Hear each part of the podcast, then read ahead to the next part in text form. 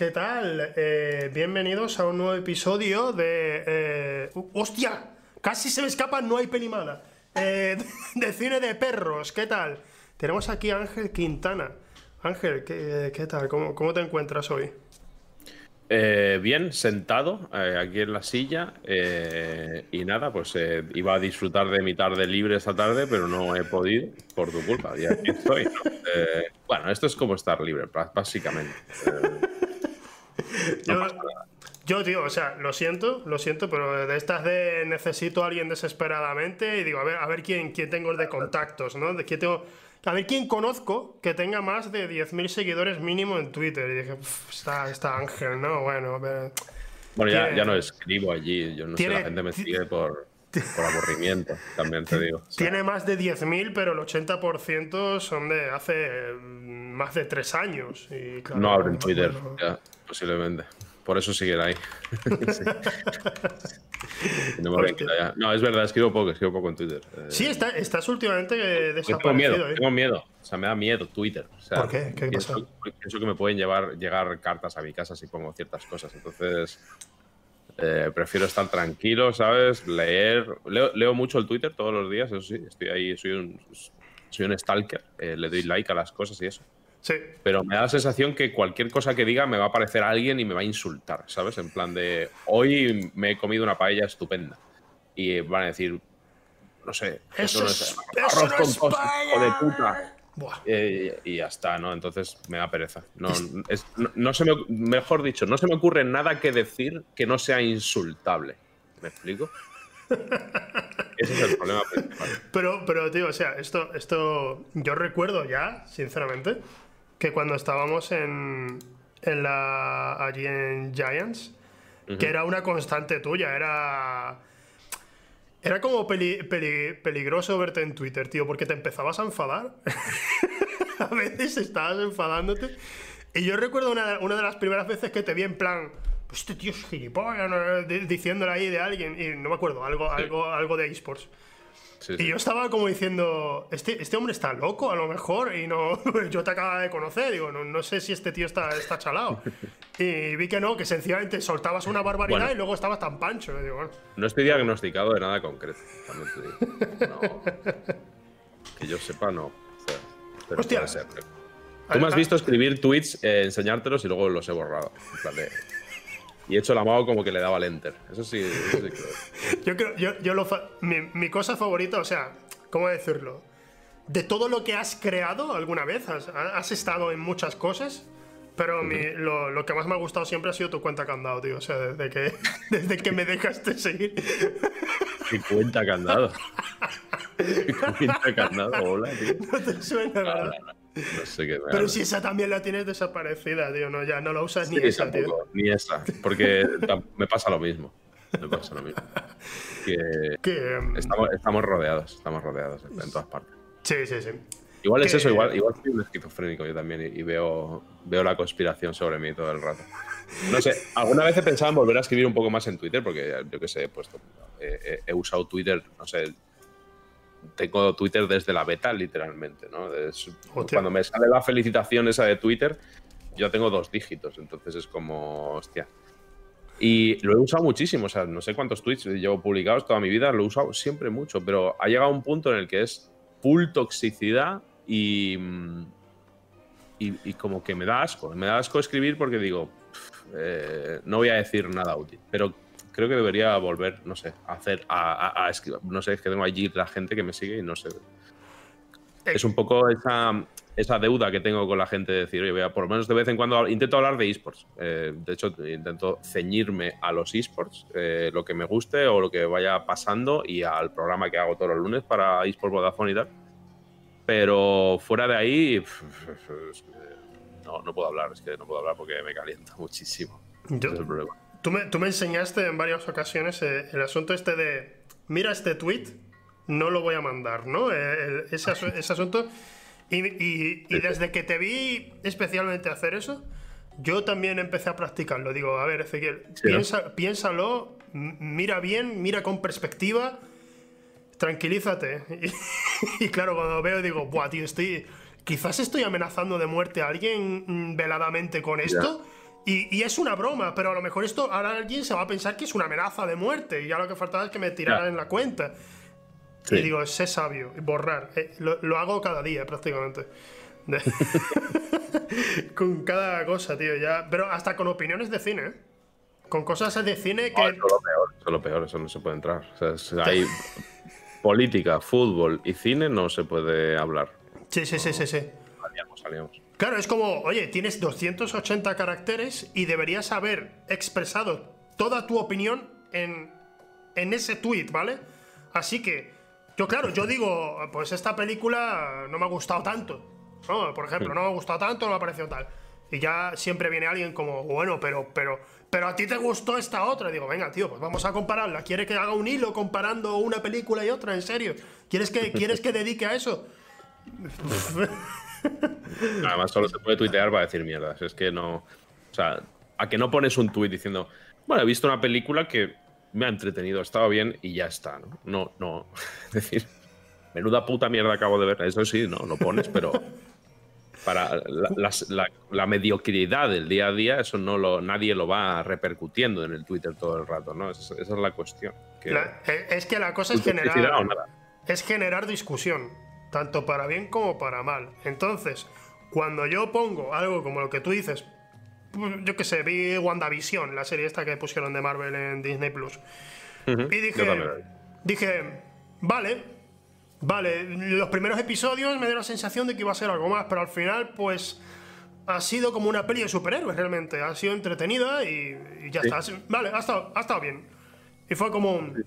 Ok, y creo que hay parte del público que me sigue, porque ve que a lo mejor me sigue especialmente por cuando pongo cosas de cine y tal, que me dicen, ¿pero no te ha parecido una mierda? Tío, perdona. La gente se alimenta de toxicidad, yo creo. La gente, con estas nuevas dietas eh, hipocalóricas, la, la, gente va mal realmente y no tienen nada a la nevera encima tampoco para comprarse, ¿sabes? Y yo creo que se alimentan de esa toxicidad. Porque si tú te das cuenta, eh, poca broma, ¿eh? Tú, dices, venga, son las 2 de la tarde y tal, me está entrando hambre, no sé qué. Te abres el Twitter un rato, se te pasa. Tienes dos vasos de agua y dices, eh, hasta la cena yo no me muevo de aquí, ¿sabes?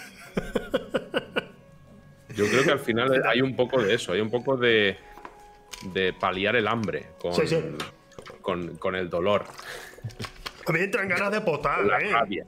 De la rabia me entran ganas de potar. Me, me, revuelve el estómago. Recuerdo hace, hace relativamente poco.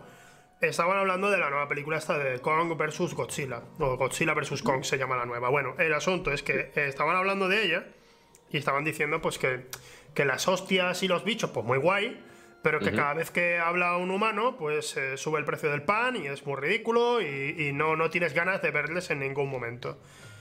Y claro, estaban, un crítico dijo, la película habría sido mejor si los humanos hubieran sido más interesantes. Y, Twitter, Twitter en general, Phil Twitter saltó encima del tío a decir, pero si es una peli de monstruos, ¿qué más te da la gente? Y claro, yo estaba pensando y digo, a ver, como en la película no son dos monstruos en una isla desierta, ¿vale? como hay gente durante más. O sea, hay más gente en la película que monstruos. Pues entonces, hostia, que, los que la gente sea entretenida al menos, ¿no? No te estoy diciendo que sea un guion de Aaron Sorkin, te estoy diciendo que sea entretenida. Bueno, pues lo puse y me vinieron a decir, pero es que tú no entiendes que el cine de Godzilla eh, siempre ha sido así, los personajes humanos siempre han sido anodinos, tal. Y digo, vale, tío, que tú has hecho deberes, me parece muy bien, yo también los he hecho, he visto muchas pelis de Godzilla, pero pero me interesa. ¿Por, por, qué no decir, oye, y si esta la pensamos un poco? Ya está, ¿no? Nada más. No, no, lo sé por qué no la he visto, pero sí que te digo que en este concepto que me explicas hay una obsesión muchas veces por, por parte de ciertos directores y guionistas, que no sé si, es si este es el caso, porque no conozco el background, ¿no? Pero hmm. de decir, Em, como estamos haciendo un remember de este género o de esta película y normalmente allí los diálogos eran una mierda, tiene que seguir siéndolo. Y es como... Eh, sí. ¿Por qué? ¿El dolor? es decir, no, no es necesario. No... O sea, tío, no, sé. Evoluciona un poco, ¿no? Pero sí que me parece un poco esa obsesión de decir, hacerlos eh, inspirarse mal eh, en las cosas, no sé si me explico, ¿sabes? Es decir, homenajear lo malo. Eh, oh, es gracioso, ¿no? Porque claro, estamos homenajeando esto que es súper mediocre, es como, bueno, tío, pues ok, si no quieres trabajar a la gente, yo creo que tampoco le gusta el dinero muchas veces, ¿sabes? Bueno, todavía estamos pasando la nostalgia de los 80, Ángel, con lo del tema de Stranger Things, todo ese tipo de productos el que básicamente era vamos a copiarlo exactamente tal como era por entonces y, no vamos a movernos un poco para un lado ni para otro, solo vamos a actualizarlo mm, visualmente, pero es el mismo esquema. Y, yo qué sé, y te meten en plan, bueno, al final ¿quiénes estaban detrás de todo esto? Pues eran los rusos. Los rusos eran los malos todo este tiempo. Y es como... Bueno, pero es que como, como, como no ha pasado un siglo, sino que han pasado 20 años, aproximadamente 30, yo creo que ya, ya todos nos hemos visto venir esa mierda. Y, claro, es un poco como. ¿Por qué queremos sorprender al espectador? No, vamos a hacer que, resuciten un, eh, sensorialmente, ¿sabes? Algunas sensaciones que, tuvieron viendo eh, los Goonies, ¿vale? Y vamos a ponerlas ahora. Eh, sí, lo que es contentar en vez de al 100% del, espectador, al, al, 5% que además están ya fuera de lugar totalmente, ¿no? Exacto, exacto, exacto. Totalmente. Pero bueno, yo qué sé, la gente. Hacerlo mal como excusa de hacerlo mal, dice Marabunta por el chat. Totalmente. es como. Estamos haciendo mal, pero lo sabemos, porque es un homenaje. Es como, vete a la mierda. me recuerda un poco cuando, cuando estaba el spoof movie resurgiendo, que son Scary Movie. Eh, ah, estaba, estaba resurgiendo de nuevo tras, tras muchísimos años, que fueron los, Zucker, Abrams Zucker, que habían hecho a, Agárralo como puedas, a, Aterriza como puedas, todo aquello. Y cuando, Cuando, cuando resurgió, tomó un camino muy extraño y era, oye, pues ¿para qué nos vamos a esforzar? Eh, vamos, vamos a gastar la mínima cantidad de dinero posible y, no vamos a, a, pensar mínimamente un poco ni el guion, ni a nivel visual, no vamos a esforzarnos de ninguna manera. Ni le vamos a pedir a los actores que se esfuercen tampoco, que solo que salgan allí y mm, sin ningún tipo de gesto digan la frase. Sí, sí, sí, sí, básicamente. Y, claro, era un poco como, pero ¿por qué estáis siguiendo ese camino? ¿Cuál es vuestra intención? no, es que a nosotros nos hace gracia hacer cine así y se acabó. Bueno, tío, pues, no, pues ok, ¿sabes? Pero, pero cuando, cuando una película una película con presupuesto millonario, porque a pesar de ser bajo presupuesto, era, hay, millones ahí. Cuando una película que se va a estrenar en cines es más cutre que una parodia en YouTube, yo creo que ya, has metido la pata hasta el fondo. Que te devuelvan el dinero, ¿no? Eh, hay, forma luego de hacerlo bien, porque esto eh, pusieron el otro día Mad Max en la tele. Hmm. Eh, y y no, no, no, lo recordaba, o a lo mejor entré en el cine en su momento tarde, ¿no? Pero no había visto como los, o, no recordaba los primeros 10-15 segundos de la película, que parece que estás viendo la Mad Max original, con la calidad de vídeo de entonces, con, entonces tú empiezas y dices, hostia, están echando Mad Max, y dices, ¿cuál es, la, la, vieja o la nueva? Y parecía la vieja hasta que ya te quitan ese efecto y se ve que es la nueva, ¿no? Entonces dices, venga, vale, han hecho una concesión de los 10 primeros segundos, para que los tontos aplaudan y bien. Sí, es como... Lo recuerdo, lloro y luego ya veo la película, pero ya está 10 segundos. Esta vez no lo hago todo así para que. No, ya está, ya has llorado. No pasa nada. Además, lo hace metiéndote una hostia visual enseguida. Cuando pasa todos esos primeros segundos, está Max de espaldas y tenemos un plano súper colorido, azul y naranja. Eh, vamos, te dice, esto es nuevo te lo, te lo marca enseguida. no, te deja lugar, no te deja lugar a dudas. Y, bueno, y, agradeces los años que han pasado. Dices, oh, gracias, mis ojos lo agradecerán. Eh, aún así, bueno, lo que tú has dicho, esas concesiones que, el propio George Miller, que es el que hizo las primeras de Mad Max y, la y el que hizo la última, y el que está preparando ahora mismo el, bueno, un spin-off no, una precuela, digamos, pero centrada en Furiosa, es lo, que están haciendo ahora mismo. Em, este hombre, cuando hizo la, nueva película, pues es verdad que se centra algo en la historia de, Furiosa, del personaje de Charlize Theron. Y hubo mucho fan, hubo mucho fan ofendido, en plan, bueno, es que esta historia va más sobre ella que sobre él. y claro, si tú has visto especialmente Mad Max 2 y 3, en realidad Max es un tío que está de paso. La historia empieza con él, pero lo, que, digamos, lo que va a mover la trama de la película no es su historia. Él está ahí en medio, es una fuerza de la naturaleza que va y quiere sobrevivir y ya está. Y en esta, y en esta era lo mismo. Lo que pasa es que como estaba pillando la ola de eh, quejarse por el feminismo en cine y tal, de repente con esa película en particular empezaron, ¡buah, tío! Es que se centra más en ella que en él. ¿Cómo se nota que el feminismo... Y bueno, bueno yo, creo que es una de esas cosas que se pasarán. Se pasarán. La gente se acostumbrará y ya está. No... ¿Sabes? Yo, cuando veo ese tipo de debates, en el caso concreto de Mad Max, literalmente igual lo pienso y me ocupa 10 segundos la cabeza porque digo, vale, ya está, ya he visto la peli, me ha gustado y no sé, no he echado de menos aquí a Max eh, todo el no, o sea, ya está, por supuesto que saldrán y, dirán eh, no sé cuántos, pero yo creo que es una cosa de ahora. Yo creo que es una cosa de ahora, es como lo de Space Jam, ¿no? Yo creo que ah. dentro de un año nadie estará hablando de eso y, y es el ruido yo creo que hay que saber diferenciar cuando cuando la gente quiere montar ruido porque sí o y cuando hay una crítica real a una película. De decir, pues, oye, hay una crítica que es concreta a esta película por cierta cosa que, digamos que se va a mantener en el tiempo. Pero, pero esto de ahora, de que si eh, la igualdad, no sé cuánto, si, si una película está ahora solo por mujeres como los cazafantasmas y demás, o sea, el problema de los cazafantasmas es malísima, no es que salgan cuatro mujeres. es obviamente terrible, ¿sabes? No, no, hay que la vea, ya está. No, no, tiene nada que ver con que las protagonistas sean ellas o ellos, no sé. es, lo que te hablábamos antes. La pereza que da ahora eh, saltará a comentar cualquier cosa porque como cualquier persona tiene el peso de la opinión y todo se basa en el número de likes que consiga con su comentario, pues, pues eso es una batalla de likes, no hay, no hay más que eso. Yo sigo pensando que deberían desaparecer los likes, que es uno de los cánceres de Internet más gordos que hay, que, desaparezcan. De todas, partes. de, todas partes. Ya nos daremos cuenta, pero esto, esto pasó ya hace unos años. Eh, saliéndonos un poco del tema cine y bueno, en, verdad también hablando del tema cine. Em, e, e, en internet hace, hace años, yo, yo, me acuerdo, yo entraba en el foro de Dreamers, que no sé si existe todavía allí, a, pues, ver lo que ni te suena, ¿no? Pues no me suena, no me suena. Muy viejuno, ¿no? Allí se hablaba de cine muchísimo.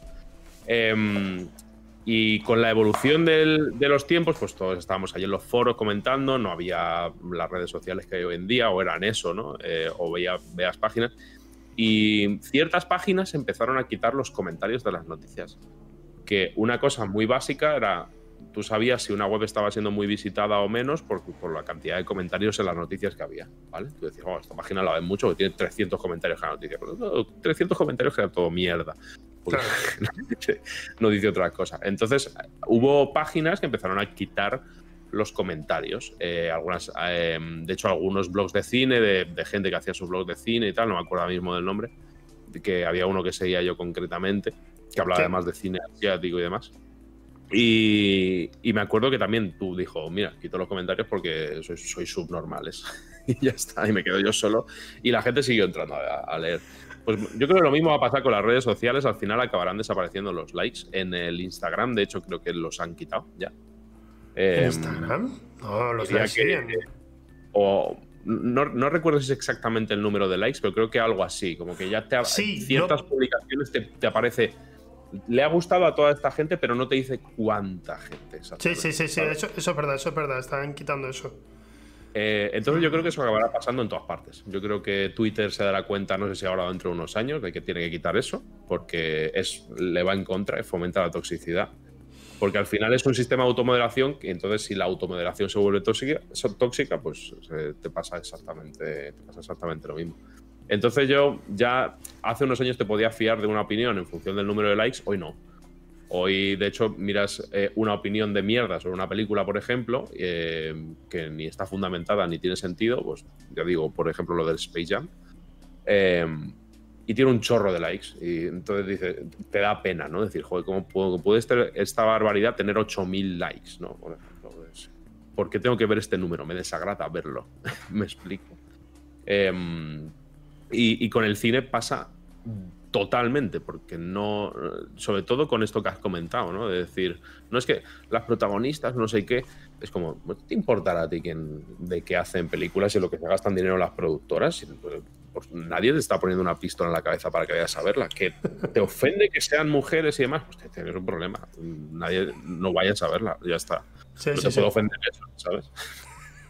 Pues, eh, el, el asunto es que cuanto, cuanto más aprende uno de cine, más se da cuenta de que la, crítica de yo habría hecho esto, yo habría hecho lo otro, no es mm. válida de ninguna manera porque eh, haberlo hecho tú, haber, eh, haber conseguido todo eso, haber conseguido una financiación millonaria para hacer la película, ¿no? A ver, venga, atrévete, hazlo, hazlo. O sea, ya está, es que no queda otra. Yo misma a veces, incluso cuando estoy haciendo el otro programa aquí con, con los colegas, eh, digo, yo en este momento habría hecho tal. Y digo, bueno, pero de, ¿y qué? ¿Y qué? ¿Y qué? ¿Y de qué sirve? ¿No? Es como, sí, quizás habría quedado mejor, quizás habría quedado peor. Pero ¿sabes qué? Tú estás aquí en un programa de cine en Twitch, en tu canal, y ese tío habrá cobrado 2 millones de dólares por hacer la película. Se sube al Rolls y se va para su casa. Exacto. Así que le importa una mierda lo que, lo que yo diga con toda seguridad. Sí. No sé, con, todo esto de, vamos a, a criticar eh, las películas de la forma más negativa posible un poco volvemos a lo que decíamos antes, ¿no? De que en Twitter eh, o, te pones de un lado o te pones de otro y si estás en medio siendo más o menos neutral no vas a tener ni la misma cantidad de interacciones que ibas a tener de las otras dos formas. Y, claro, yo por eso... Un, tweet de esta, he visto hoy esta película, me ha gustado, no es la mejor que he visto en mi, vida, pero bueno, eh, me he pasado un buen rato eh, y me voy ahora a casa a estar tranquilo. gracias cero likes. Eh, he salido de esta película y hay un momento asqueroso donde sale no sé qué y lamentable que hagan esto. El trip. claro, claro, es decir, estoy. puedo decir cosas malas de cualquier historia. estoy en el suelo temblando con este momento de una película, me parece horrible. No ha visto la película, ha visto el tráiler. Eh, ya es suficiente a compartirlo todo el mundo. Oh, esto es horrible, esto es horrible. Y claro, eso, eso se lanzan así. Con el tema de lo que tú has dicho de los likes, me ha recordado una noticia que ha salido hoy. Y es que Ciudadano Kane tenía la puntuación perfecta, era como la puntuación más alta en Rotten Tomates. Y hoy resulta que en Rotten Tomates han dicho, oye, hay una crítica de hace 80 años de la película que es una crítica negativa. Vamos a incluirla. La han incluido y ha bajado del 100 al 99%. Y ahora, teniendo en cuenta no solo el porcentaje, sino la media de las notas, resulta que ahora la película con la puntuación más perfecta ha dejado de ser Ciudadano Kane y ahora es Paddington 2, que es una película de un oso hecha por ordenador, una película de con mezcla de actores reales y un oso hecho por ordenador, por animación. Y no, yo no la he visto. He Creo que aquí son críticas eh, acreditadas, ¿no? sí, claro, claro, claro, tienen que ser acreditadas, pero, digo, bueno, ¿y cómo, acreditan a alguien que, habrá muerto ya, ¿no? Un crítico que, que, a saber, pero pues han pillado la crítica y claro, hay gente que sí, que lo usa por el meme, ¿no? En plan, bueno, pues ahora Paddington es la película perfecta y Orson Welles me, me chupa tres pingos, no sé qué, y todo el mundo está así. Pero es verdad que hay gente que por un lado está flipándose de verdad como, jaja, es que Ciudadano Kane no es para tanto, ¿veis? Lo dicen en Rotten Tomates. Solo es la segunda película con la puntuación más perfecta. Y, y por el otro lado, hay gente que, que lo dice en plan de, no, esto, esto es horrible lo que, lo que le han hecho a Ciudadano Kane poniendo esta película por encima. Es como, tío, es, es, una página que pone puntuaciones con tomates podridos. Puedes, tranquilizarte que hay mucha gente que lo toma como el máximo referente. Busca, busca el porcentaje como máximo referente antes que leer las críticas para ver, bueno, voy a ver qué opinión tienen en realidad. No, veo los tomates, suficiente, ya no quiero ver más. Funciona así con los likes también. Sí, además que qué obsesión tampoco por porque, porque sea perfecta una película. No creo tampoco que Ciudadano Kane sea perfecta. ¿no? Si te pones ahí tan fino, seguro que encuentras eh, algo que, que, no tiene sentido, ¿no? Eh, ¿Qué problema hay en congratularnos de que una película esté bien entera a nivel de guion, de filmografía, como es, además que es, una maravilla? Hmm. Y, pero da la sensación también de que, de que, todo tiene que ser como un partido de fútbol, ¿no? De de yo llevo aquí Ciudadano Kane en la puta camiseta, no le bajes ni una décima el no sé qué, porque voy a sal... No sé, tío, ya está. O sea, ya, te han dicho que Sí que me parece una troleada lo de la película esta de los... No, no la conocía. yo no, yo la, no la he visto. Tiene más críticas que Ciudadano Kane, por eso la ha superado. Tiene más críticas, tiene Ciudadano Kane tiene, sí, sí, sí, tiene como 150 y pico críticas registradas. a lo mejor no estamos perdiendo algo, no lo sé. ¿Tú lo has visto? Yo no la he visto, pero es verdad que tengo ciertos, ciertos colegas que me la han recomendado, pero de decirme, pero de decirme, tío, puede parecerte una bobada, pero la película es bastante buena, las dos. Y digo, bueno, dos. O sea, la dos ha sido la segunda. la uno. Ha sido la segunda, es, es como el padrino, ¿sabes? Que, que fue la segunda la que. de repente. está bien, estoy viendo, o sea, es que es como un. Tiene unas críticas increíbles, ¿eh? Es un osito. Es, un osito, es un osito. Es un osito que va con un sombrero amarillo a veces, no sé. No, he visto mucho más de él. Pero bueno. 6,8 en Film Affinity, por otro lado, ¿eh? 6,8 en Film Affinity, pero Film Affinity, tío, o sea. Ya, ya, pero, no, cuidado con Film Affinity, por favor, cuidado con Film Affinity. me sale en el Google aquí. Sí, sí, pero que, que, que, cuando cada vez que miras en Film Affinity te encuentras cualquier sorpresa. Me ha, recordado lo que has estado diciendo de, mm, del tema de, de cómo critica cada uno, ¿no? De que parezca un, parezca un partido de fútbol. me, recuerda, me recuerda mucho, tío, no sé, no sé si lo sabes, pero desde hace unos años veo un movimiento, especialmente con la película El Club de la Lucha, de, obviamente hay, hay gente que no pilla el mensaje de la película. o sea, hay gente que realmente dice, ah, vale, pues voy a montar un club de la lucha.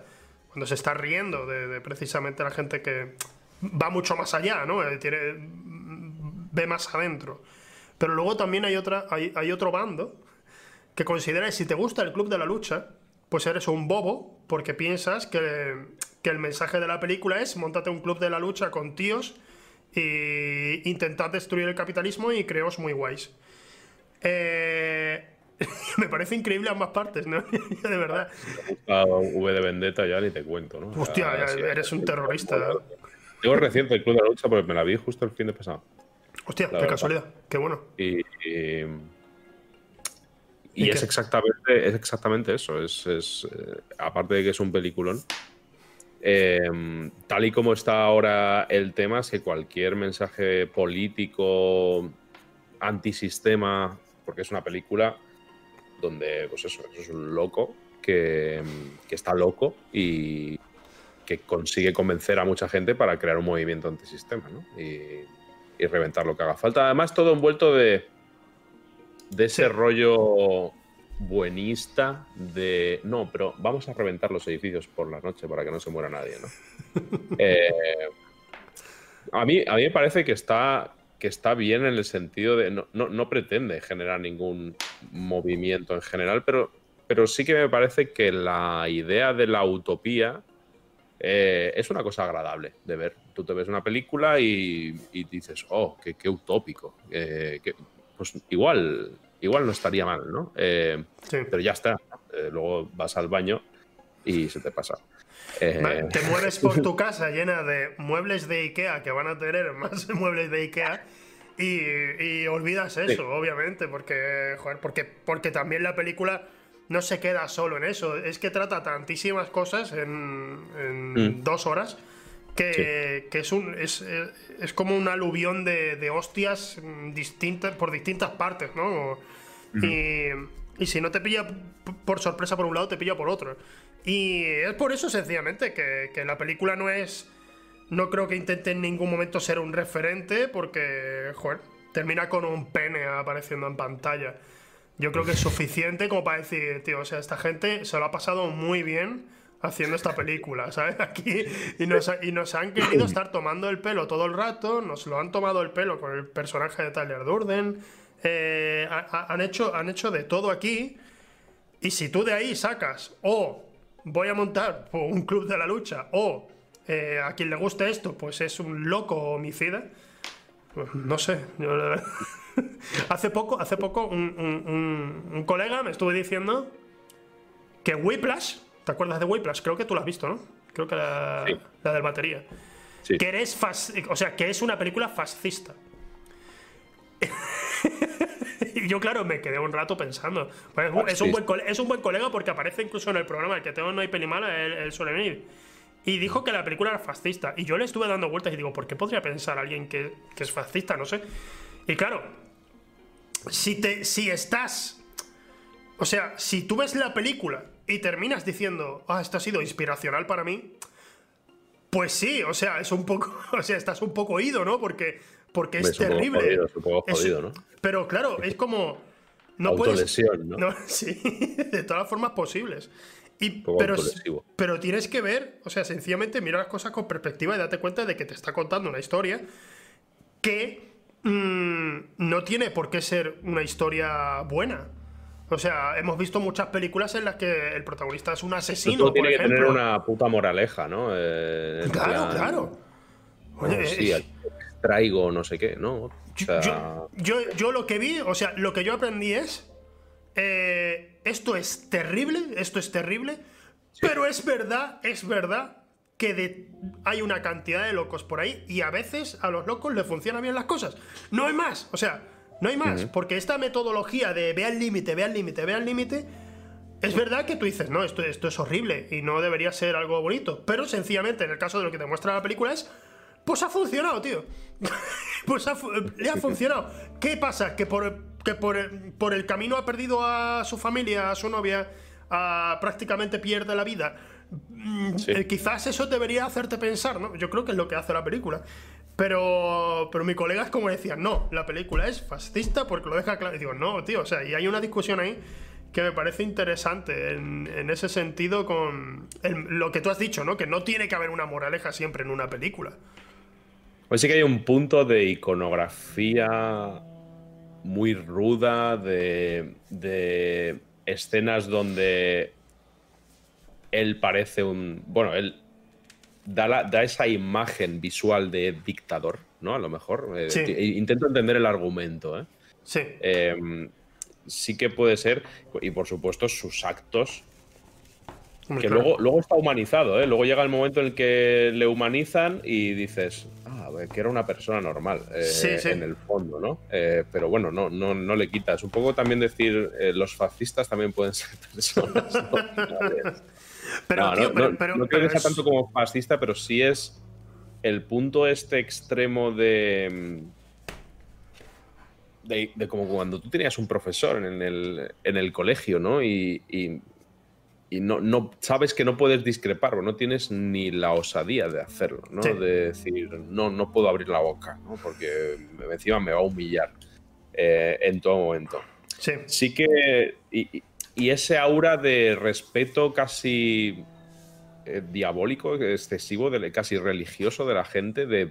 Mm, totalmente como si él fuera un, un, dios. Sí que es verdad que hay un, que hay un rollo ahí raro, pero no pero perfectamente puede ser estalinista eh, también, ¿no? Porque no, no, es, muy, es, muy dictatorial más que, más que fascista per se, ¿no? Porque, porque al final lo que, lo que, lo que quiere es el, la técnica, ¿no? Es lo que le obsesiona es la técnica, es el tempo, el vas muy rápido, vas muy, vas muy despacio todo el rato, ¿no? Y, las malas formas. Eh, es muy militar también. Y hay, escena, hay una escena en particular en la película en la que él está, el, profesor está usando tres baterías distintos para, que, para que estén intentando alcanzar ese, ese tempo que él busca. Sí. Y si ves el making of, están diciendo, o sea, obviamente los tres lo han alcanzado. Lo que quiere es llevarle más, llevarles más al límite para ver si querrán seguir con ello el resto de su vida. Y digo, claro, o sea, no lo están diciendo como, oh sí, este hombre me está enseñando algo. E, es un monstruo, él es un monstruo, se acabó, o sea, no, no, no, no, ya, ya entra en cada uno, entra dentro de cada uno, ¿no? Hace poco estaba hablando también de, investigó un poco sobre el trabajo de Zack Snyder como director y de cuando hizo 300 Él estaba diciendo, porque dijo, oye, a la gente le ha gustado mucho el tema de los, de los 300 espartanos. Entonces es más fascista que Whiplash. Mucho más, mucho más, mucho más. Eh, pero es verdad que, que cuando le entrevistaban, eh, le, dijeron que, que, le parecía que la gente, bueno, que le estaba encantando los espartanos y tal. Y dice, hombre, en la peli lo entiendo. dice, pero también hay que tener, tener en cuenta. la película tirando los bebés que están esa es la cosa, esa, esa, es la cosa. Dice, pero a ver, que, que, tiraban, que tiraban bebés. Entonces, los espartanos no deberían ser un ejemplo. Tú dices, bueno, pero en la película los has puesto como muy guays. ¿Qué quieres decirnos con esto? Entonces, es un tío que, es un poco disonante en ese sentido. No quiere decir nada, es que no quiere decir nada. Quiere hacer una peli que mola y se acabó. No, no. Ya está. Y además es, orgía visual, no, no tiene. basada en un cómic, además. O sea, no creo que Zack Snyder quiera ahí ahora. ni disculparles ni defenderles, ¿no? Es como, bueno, es el cómic, ha pasado esto, yo lo voy a poner bonito, o sea, también es que la gente quiere buscar muchas veces mensajes. La gente sobrevalora totalmente a los directores de cine, pensando que son filósofos y que todo lo que hacen es, eh, eh, es una obra inspiradora para la humanidad y que nos hace avanzar antropológicamente. No, o sea, eh, quieren ganar dinero. Sí, sí, sí, totalmente, totalmente. hay un director de cine que tiene un canal que creo que te recomendé cuando estaba yo allí, en Málaga, que se llama David F. Sandberg. Y este director ha hecho, por ejemplo, por último, la más famosa que ha hecho ha sido Shazam. Pero también es un tío que se eh, empezó haciendo cine de terror. Y, y este tío estaba hablando en un vídeo suyo en su canal de YouTube de que el trabajo de un director principalmente es solucionar problemas. Porque cuando hay un problema, todo el mundo te va a mirar a ti, no porque tú tengas la culpa, sino para decirte, ¿y ahora qué hacemos? y tú tienes que solucionarlo. Y claro, él, empieza a explicar hacia el final del vídeo que hay una escena en la que, en Shazam, en la que una niña, eh, está toda la familia saliendo afuera de la casa y una niña la graban en otro plano saliendo de la casa. ¿Sabes? Y estaban en plan, ¿por qué está? O sea, esto lo puedes tomar como un, pues ok, está la niña que llega un poco más tarde. Y, y dice él, ¿Por qué hicimos eso? Pues sencillamente porque esa niña faltó ese día de rodaje y tuvimos que elaborar ahí un lío para que ella saliera en esa escena porque resulta que después ella va a aparecer. Entonces, claro, si dejamos que sale todo el mundo de la casa y ella no, la gente, a lo mejor alguien va a decir, bueno, le ha pasado algo a la niña o algo, ¿qué, qué pasa? Entonces tuvieron que grabarlo así y, dice, bueno, ¿y por qué ha salido ella más tarde? Pues vamos a ponerla como que se le cae la chaqueta. Y grabaron un momentito de que se le ha caído la chaqueta y por eso sale un poco más tarde. No, ya está, es solo para dar, para cohesionar un poco con la siguiente escena. Y, sin embargo, él, lee un comentario al final del vídeo de alguien que dijo. El hecho de que esta niña llegue eh, llegue más tarde es porque sus poderes, cuando ella coge los poderes, es algo más lenta que los demás en la realidad, pero luego va a ser más rápida con sus poderes y es una forma de compensarlo y quisiste decir esto con la escena, ¿verdad? Y él al final está así y dice, sí, sí, sí. Sí, sí, absolutamente, sí, por supuesto.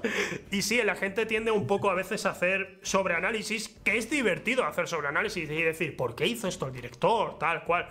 Pero la inmensa mayoría de las veces es tiene que ser triste que ver, buscar la respuesta y que sea no teníamos tiempo y tuvimos que grabar esto de cierta forma, o no teníamos el presupuesto y por eso, yo qué sé. La gente eso me recuerda algo, algo súper gracioso. No sé si has visto la serie de The Expanse. La, eh, conozco, pero no la he visto y, y, mucha gente me ha hablado de ella. Para mi gusto, una de las mejores series de ciencia ficción que hay, que yo por lo menos he visto, o sea, mira que yo me, he comido Battlestar Galactica, ¿eh? Sí. Eh, y es muy buena, pero es que The Expanse me parece mejor, además, muy rítmica, muy actual y está en Amazon. O sea, es que ah. eh, quien no la haya visto, de verdad, que vaya a verla. pero claro, no sé si puedo soltar un spoiler, ¿vale? A ver, tío. no sé, es muy, es muy spoiler, es muy grande. Es, es, muy spoiler, pero es muy gracioso. Resulta que. Ah. Si no lo buscáis y llegáis hasta ese momento, no os preocupéis que no es, no es tan spoiler, en verdad. Vale, pero, resulta que, bueno, por supuesto en la serie, pues eh, hay personajes que van falleciendo y demás, evidentemente, ¿no? Sí. Eh, entonces, pues siempre eh, a nivel de guion, pues toda muerte importante, de, sobre todo de un personaje protagonista, pues siempre se envuelve de, un momento, ¿no? Aunque sea un momento de epicidad o de lo que sea para, para tal, eh, para homenajear esa muerte y decir, bueno, ya no va a estar en el reparto, ¿no? Eh, el caso es que uno de los actores de, The Expanse resulta que ha, tenido unas, ha, sufrido unas acusaciones de, acoso sexual y demás, ¿vale? Que por visto se confirmaron que eran ciertas, además con, gente del equipo incluso de, la serie también, o sea, una cosa muy, muy desagradable, ¿no? Sí. Y es muy gracioso porque en, The Expanse, digamos que las naves pueden viajar a velocidades muy próximas a las de la velocidad de la luz, ¿no? Pero que cuando llegan a esas velocidades se tienen que inyectar unos líquidos para resistir las fuerzas G, porque si no el, cerebro les explota, ¿vale? Em, total, este es uno de los protagonistas, es uno de los pilotos de las naves, está durante la serie está a punto de morir por las fuerzas G 17.000 veces. Eh, los líquidos le salen por los ojos ya, oh, estoy aguantando las fuerzas G. Y al final de la temporada, que ahora ha terminado la última, eh, se muere porque, claro, a él le han acusado de acoso sexual, entonces le tienen que echar, ¿no? Y literalmente ponen una escena suya pausada donde está así. Se mueve un poquito el parallax de fondo, pero él está así. Y dicen, se ha muerto, le ha dado una, embolia. ¿Mm? Y punto, y no vuelven a hablar nada más. Eh, ah, fue muy dura la última tal. Llevaba dos capítulos sin salir. ¿Qué le pasó? Eh, murió de una embolia y se le ve así. La imagen pausada. De verdad, la llegue a ese último capítulo que lo recuerdo. Eso, es, eso es básicamente lo de Pucci volvió a su planeta natal de los Simpsons. Tal ¿no? cual, solo faltó que saliese del frame, tío. que lo borrasen, que lo borrasen ahí con After Effects, ¿sabes? Y se, y se, y se deshizo. ¿Qué pasó, con su, ¿Qué pasó con su cadáver? Nadie lo sabe. Espectacular, ¿eh? Porque todo The Expanse, pedazo de serie, ¿eh? De verdad. Vale, vale, vale. No, la voy a apuntar, la voy a apuntar porque. Recomendada. Eh, sí que es verdad que la primera impresión a veces dices, es un poco, mm, no sé qué estoy viendo, pero realmente merece la pena aguantar y verla porque, bueno, yo creo que enseguida coge ritmo y... Eh, hay, una actriz además, que lo, tengo aquí, lo tengo que buscar porque es, una actriz de hindú, creo, eh, o algo así, eh, Shore Akdaslu, que, mm, que, es una, hace de mujer mayor y de, que, que está trabajando en la, mm, en la ONU, digamos, es uno de los altos cargos de la humanidad. Y un descubrimiento espectacular. Además que las primeras escenas dice, pero si no sabe ni hablar inglés. Pero es que increíble. O sea, he hecho un montón de descubrimientos con la serie de actores que me flipan muchísimo. Dominic Tipper me flipa muchísimo. O sea, brutal. Eh, una serie que recomiendo a todo el mundo porque además es que está en Prime. O sea, que yo creo que no tiene ya, ya, la mayoría ahora mismo están teniendo Prime. Una, gran compra de Amazon, por cierto. Empezó en, empezó en HBO, en Netflix, no lo sé, luego se cambió y luego Amazon dijo la compro y subvenciono las próximas temporadas. Creo que le queda una. Veo, y veo que, por lo que he visto en redes sociales y eso, a la gente le, ha gustado, vamos, que han hecho buena compra porque. Sí, y pocas cosas malas puedes decir de la serie. No, es que tiene sus capítulos de relleno, por supuesto, pero no tiene muchos capítulos de relleno. Sí, sí, sí. puede decir, a lo mejor puede tener tres o cuatro en total, ¿no? claro, claro, claro. Siempre pasan cosas, pasan un montón de cosas todo el rato, mola un montón. Prime Video está, está moviéndose, para mi gusto, en direcciones muy buenas. Ahora, ahora no sé si lo has visto, la noticia de, creo que fue ayer, que, que, han pillado como showrunner aquí en España a Juan Gómez Jurado, al escritor. Sí, lo he visto, no, no lo conozco. Eh, eh, yo todavía no he leído nada suyo, pero sí que del podcast Todopoderoso, que es uno de los mejores podcasts, la verdad que mm, fue por culpa de la gente de C2V que empezó a escuchar Todopoderosos. Eh, porque, joder, me dicen, está Javier Cansado, está Arturo González Campos, Y digo, hostia, qué guay. Y dice, y está Rodrigo Cortés, y digo, el director de cine. Y, entré ahí rapidísimo para ver qué leche pasaba. Y es muy, está muy bien, está muy bien el podcast. Y se le ve que es un tío muy versado, eh, Juan Gómez Jurado, y cuando de repente vi la noticia ayer, digo, Amazon está moviéndose, eh, eh, al menos de forma interesante, o está intentando hacer algo, no te voy a decir que esté revolucionando la industria, pero que lo que sacan lo sacan con mucha calidad. Y... Son muy, muy inteligentes. Ya empezaron con la gente de Top Gear que hicieron el Grand Tour. De hecho, yo literalmente por ver esa serie me. porque me gusta, porque es entretenimiento sencillo, ¿sabes? Y me encanta. Sí, me sí, encanta, sí, sí, sí. Me encanta esa gente. Y yo me hice Prime por poder ver el Grand Tour y ya nunca me he quitado de Prime. Y, yo también, yo también. Fue por, eso. Por, por, Amazon también, o sea, en general, sí. no solo por Prime Video. No, pero claro, era una, sigue siendo pero una que siempre tienen cosas, siempre tienen cosas, tienen cositas que, que, dan gusto. Y ahora porque voy a mirarlo, pero es que últimamente estamos viendo bastantes cosas de, de, de, Prime Video en general. Tienen documentales también muy buenos. El otro día, pues lo típico, ¿no? Que vas buscando y te ves uno de, de Corea del Norte, yo que sé. Está bien, ¿no? es entretenido. Sí que me da un poco de pereza todo esto de uf, lo de los futbolistas y tal, que hace que sí, ah, bueno, ahora que si no sé qué. Yo entiendo que tendrá su público, pero. A mí no me interesa, pero bueno, comprendo yo, que eso. Yo veo en el campo jugando al fútbol, ahí su vida me da igual. Es un Eh, sacrificio, es un sacrificio, estoy dispuesto bueno, a. American Gods también tienen, es verdad, ahora, ahora lo estoy viendo. American Eh, Gods es de ellos. Y. Fleabag. Fleabag, eh, que no sé, no sé si la has visto, pero. de, Me han hablado de ella, pero no la he visto. de estas series que cuando nada más terminarlas. Pues tú sabes que yo, como, como soy un flipado, ¿no? Digo, guau, tío, me gusta aprender de guion, de siempre que veo. Y esa serie, las dos temporadas que las vimos Rebeca y yo en dos días prácticamente, eh, fue al momento que dije, voy a descargarme el guion de, de algún episodio porque de aquí aprendo seguro. Está escrito con. este, es súper exquisito como está escrita la serie, es buenísima. Eh, bueno, vamos a pasar, vamos a, vamos a tranquilizarnos un momento, ¿vale? Vale. Es el momento, de- bueno, tampoco, tampoco es el momento de tranquilizarse, es el momento precisamente de dejar que la ira recorra tus venas. Vamos a Justo poner la intro. con la toxicidad y me haces, me haces eh, salir la toxicidad. Vamos a poner la intro ya del, yo, can- yo- del yo creo ya sabes lo que te voy a decir. Momentito, momentito. Vamos con la intro del cancelómetro.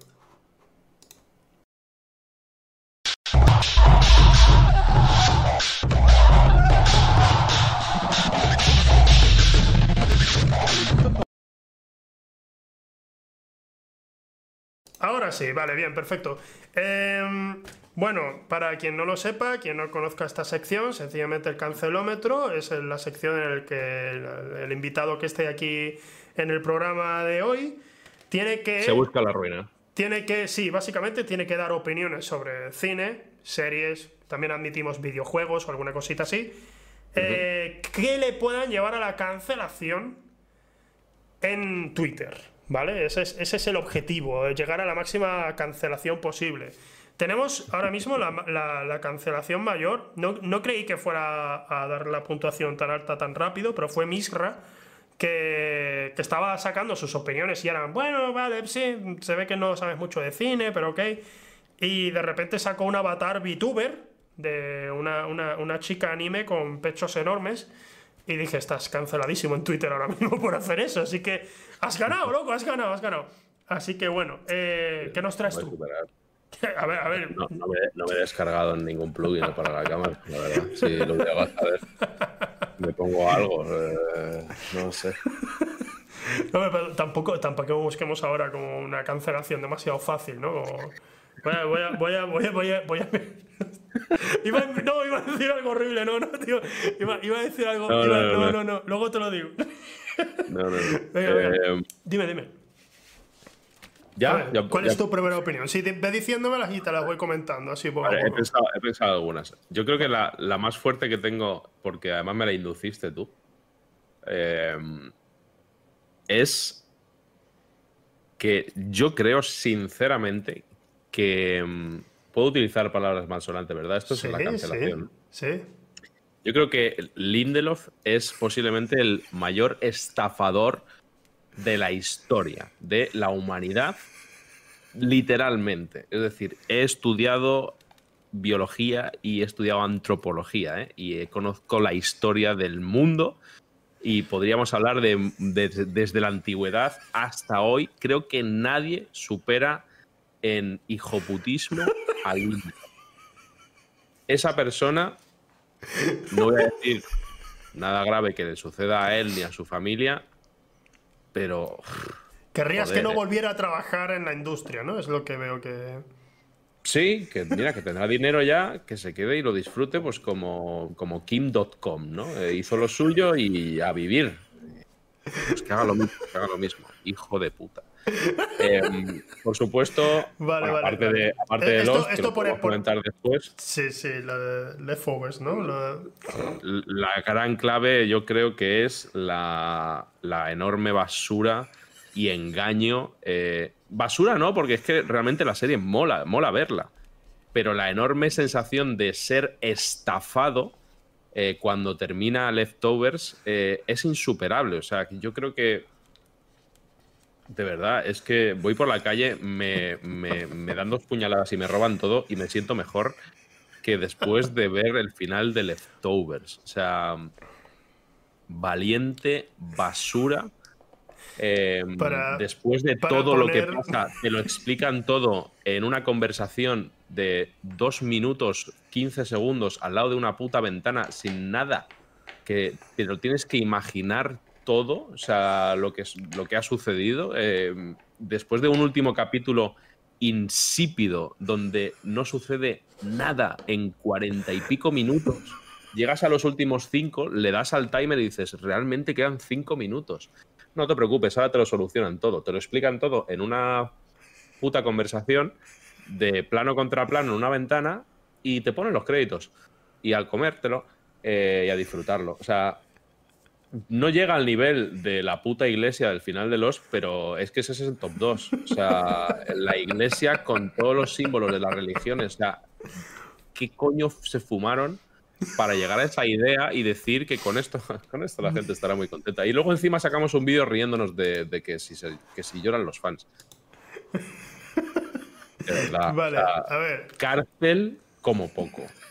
vale, vale. Privación Eh, de libertad. Y bueno, mira, tengo- ve- tengo vamos a dejarlo. un- No, tampoco, que- que- tampoco quiero que sufra el muchacho. Arresto domiciliario, ¿vale? Tendrá gente que le traiga la compra y todo eso, ¿vale? Pero. De verdad, leftovers, terrible mierda. Y además todo el rollo este de la woke generation, de no, es que, eh, ¿por qué hay un tío eh, que está en un submarino francés que lanza un pepino nuclear desnudándose y dándole a dos botones a la vez y revienta una isla? Por nada. Por nada.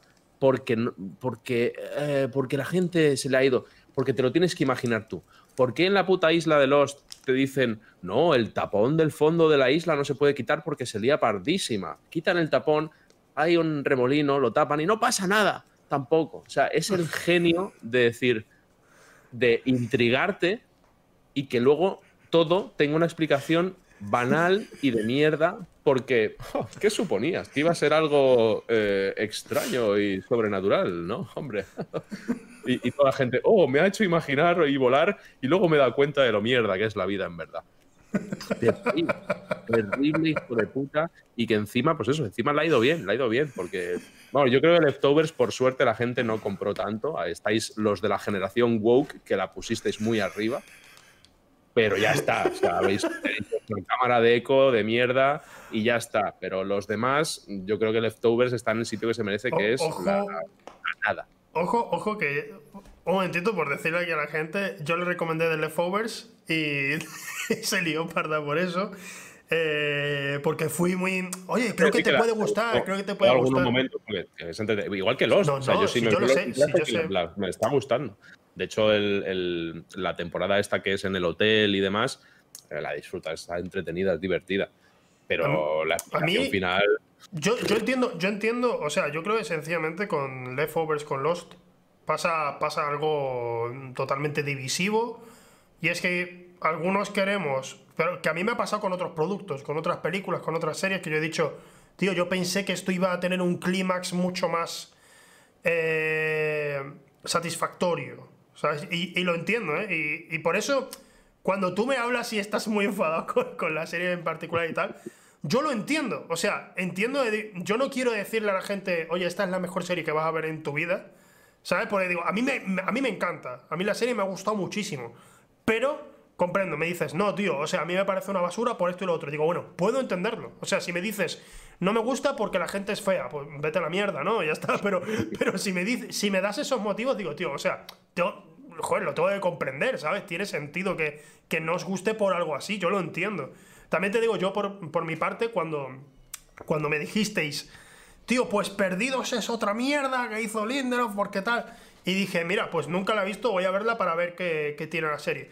Y por un lado, sabiendo cómo es el final, porque sé cómo termina, digo, la verdad es que va a ser un tanto decepcionante esto cuando lleguemos ahí al final. Por el otro, también he de decir que si no me lo hubiera visto la serie, por ejemplo, no habría visto el episodio de La Constante, de... de ah, se me ha olvidado el Mm. nombre del personaje. Hay, hay dos o tres episodios por ahora que yo he dicho, guau, esto es historia de la televisión. Sí, y, me lo habría, sí. y me lo habría perdido, ¿sabes? Porque son episodios increíbles. Muy Pero buenos. sí que es- soy consciente del final, ¿sabes? Entonces a lo mejor yo con eso voy más.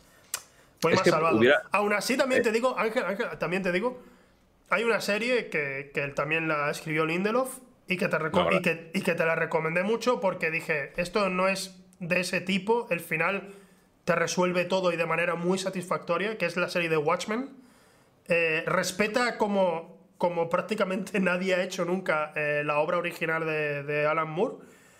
Y, y yo creo que, que te puede molar. Pero yo, de nuevo, no quiero volver a decirte, te va a encantar. No, yo creo que sí, pero no te voy a decir más porque no quiero tener problemas, tío. no quiero. Ah, pero a mí me molesta Lost y me molesta Leftovers. No, no, Ya, ya, no ya, ya. visto ni, Phineas y Ferb, ni, ni Watchmen, ni tal. Eh, me molesta mucho el hecho de, de esa generación de la expectativa sobre los misterios y, y ya está. Eh, ahí termina el trabajo del guionista, ¿no? Yo voy a generar una expectativa con los misterios. Sí, Luego ya la explicación, pues ya, ya saldré por donde sea. Da igual. Me parece un truco muy malo, muy, muy feo. Eh, porque te lo hace constantemente, ¿no? Y te, te crea esa expectativa. Es que prefiero que me termines la serie sin hablar de eso. O sea, que no me lo expliques. Que no, que no sepamos qué ha pasado en el otro mundo de Leftovers. Eh, si al final lo que me, vas a- me lo vas a explicar así en una mesa y es plan de, sí, mira, Sí. ha pasado esto. Venga, termina. Y, o sea, para eso no. Eh, o lo de Lost, ¿no? Lo de Lost, Ya, ya, que ya, es como. O sea, Lost, yo creo que. No sé, ¿eh? no lo sé. Pero da toda la sensación de estar escrita eh, running la serie, no lo sé. Eh, Se dice, se dice que, que Lost fue víctima precisamente del fenómeno fan de internet, en el, que Estaba- lo- en el que JJ Abrams y Lindelof especialmente estaban intentando como jugársela a los fans, se dice. Sí. De Sí, sí. no, ellos eh, se creen más listos, pues ahora vamos a jugársela y vamos a hacer este giro. Y claro, llega un momento en el que la gente dijo que precisamente dijeron vamos a hacer un resines y para adelante, ¿sabes? Y ya está. Eh, no es exactamente un resines, pero sí suena. Eh, lo- claro, eh, Los Serranos son episodios autoconclusivos. es que, ¿qué cojones?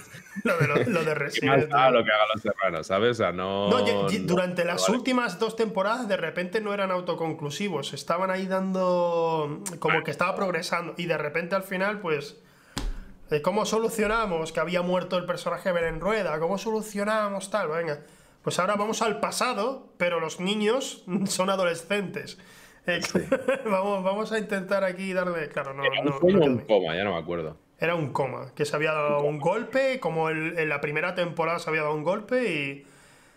Y, y claro, era un poco. Yo, yo me imagino a la gente, si, si es que hubiera fans acérrimos por entonces de Los Serranos, que preguntaran en plan, oye, ¿y, y por qué.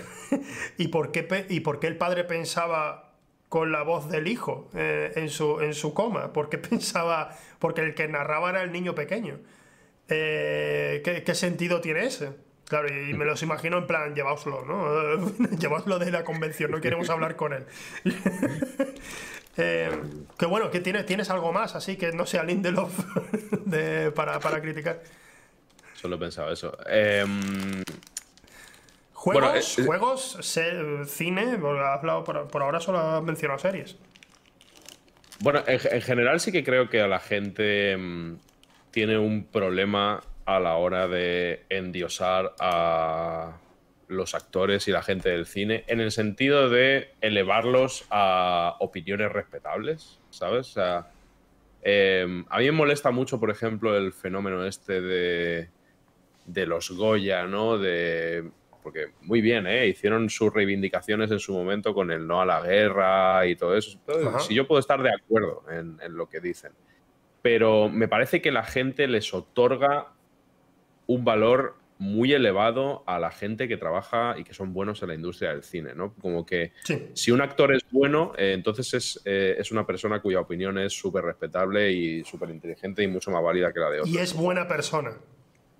Sí, exacto, también. Totalmente, Es asumir que son buenas personas y demás. Y, y, me molesta mucho, pero bueno, entiendo que también es un poco parte del fenómeno fan y demás. O sea, pero no, no, no se puede escuchar a cualquiera y a mí me parece que cada vez que hay ahora unos Goya es saber qué pollo se monta, ahora ya no, no, porque ya como hay COVID pues no, pasa nada ni aquí ni en los Oscars, pero en los Oscars pasa lo mismo, ¿no? O sea, ese rollo de que cada vez que había unos Oscars, ahora ya ha pasado un poco menos, ¿no? Hay que reivindicar algo y es una tal, es como... A mí me da, me da mucha pereza, me da mucha pereza que... Eso se da todos los capos, dicen, sí, pero yo creo que un poco más con esta gente que ya es un, es un nivel supra famoso, ¿no? Yo creo que tú puedes ser famoso pues de la tele o famoso de los streamings o famoso de tal, pero los actores eh, en concreto, los actores famosos, sí que tienen un aura de, de, ser historia, ¿no? De la humanidad, porque tú evidentemente pues, puedes hablar de, de Orson Welles o puedes hablar de Catherine Hepburn o puedes hablar de tal y son, están allí, ¿no? Y no, no hablas igual de ellos que de un presentador de la televisión de América de los años 60, o igual ni te acuerdas o ni lo has visto, o de o en España lo mismo, ¿no? La gente se acuerda mucho de los actores durante muchos años y muchos de ellos los, lo utilizan eso para soltar su bullshit. Sí. y, y, es como que nos lo tenemos que comer porque son ellos, ¿no? Es como, vamos a ver, la gente te ha cogido cariño por lo que te han hecho decir. Ya. No por lo que tú dices. Ya, ya, ya, Por lo que te han hecho decir y actuar y la gente se ha, generado un vínculo contigo porque les ha emocionado tu papel o lo que sea. Pero no te creas que, o sea, no, no es más que eso. Pero como en general la humanidad les eleva a esa posición de, de, de semidioses, ¿no? También de las veletas de la humanidad, de, de, que nos vamos a acordar durante muchos años de quién era Bruce Willis, ¿no? Eh, y lo que sea. Sí. Y luego tienes que aguantar las cosas que dicen y dices, joder, ¿sabes?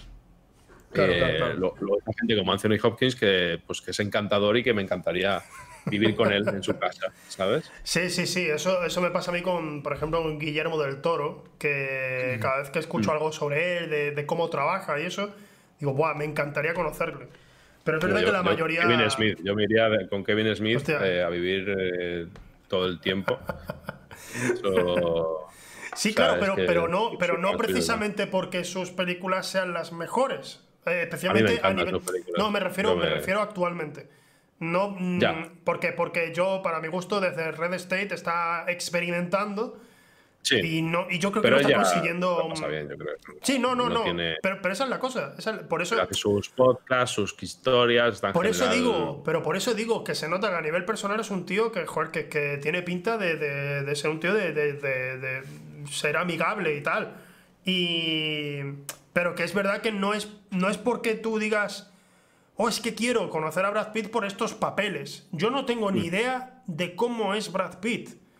Mm. Ninguno de nosotros sabes cómo es realmente Brad Pitt. Tampoco lo sabemos de Kevin Smith, por, por supuesto. Pero sin embargo, estamos mucho más cerca de saber cómo es Kevin Smith que de saber cómo es Brad Pitt, Angelina Jolie, toda esa gente. No lo vamos a saber nunca, nunca lo vamos a saber. Entonces, entiendo lo que dices de que cuando se empieza la gente a flipar un poco, un poco bastante. Eh, y lo veo, lo veo cada vez más eh, en gente de, mi edad, ¿sabes? O más jóvenes, que me dejan muy sorprendido. Digo, tío, o sea, ¿sabéis que esto, que esto es falso? Estás viendo una película y que esta, esta actriz esté lanzando un mensaje feminista no quiere decir exactamente que ella sea feminista.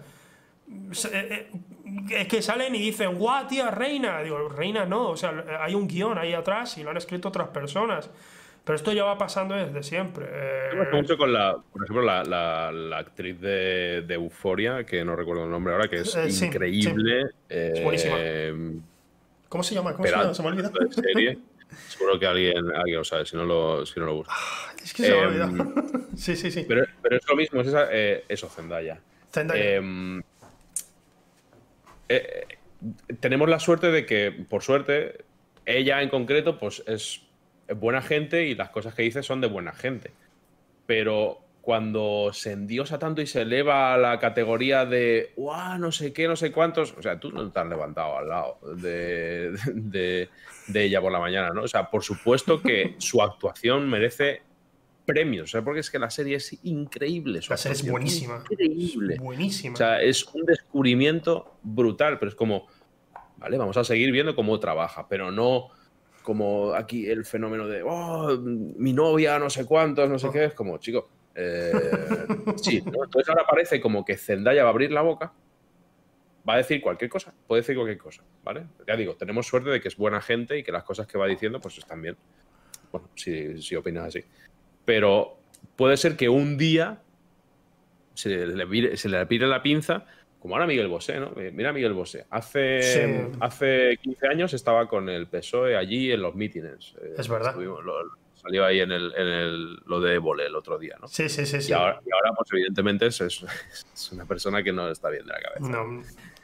Eh, entonces dices, todo el mundo se le puede pirar la pinza y aquí las opiniones válidas son las de la gente que está formada en las cosas y ya está. No, no tenemos que apreciar, o sea, los actores tienen ese fenómeno que parece como que el, papel traspasa y la persona subyace, ¿no? Eh, y como que la gente asocia todo eso y dice, oh, no sé cuánto, es como chill un poco. También es que yo siempre he sido muy poco de Idolatrar, idolatrar ¿no? a humanos.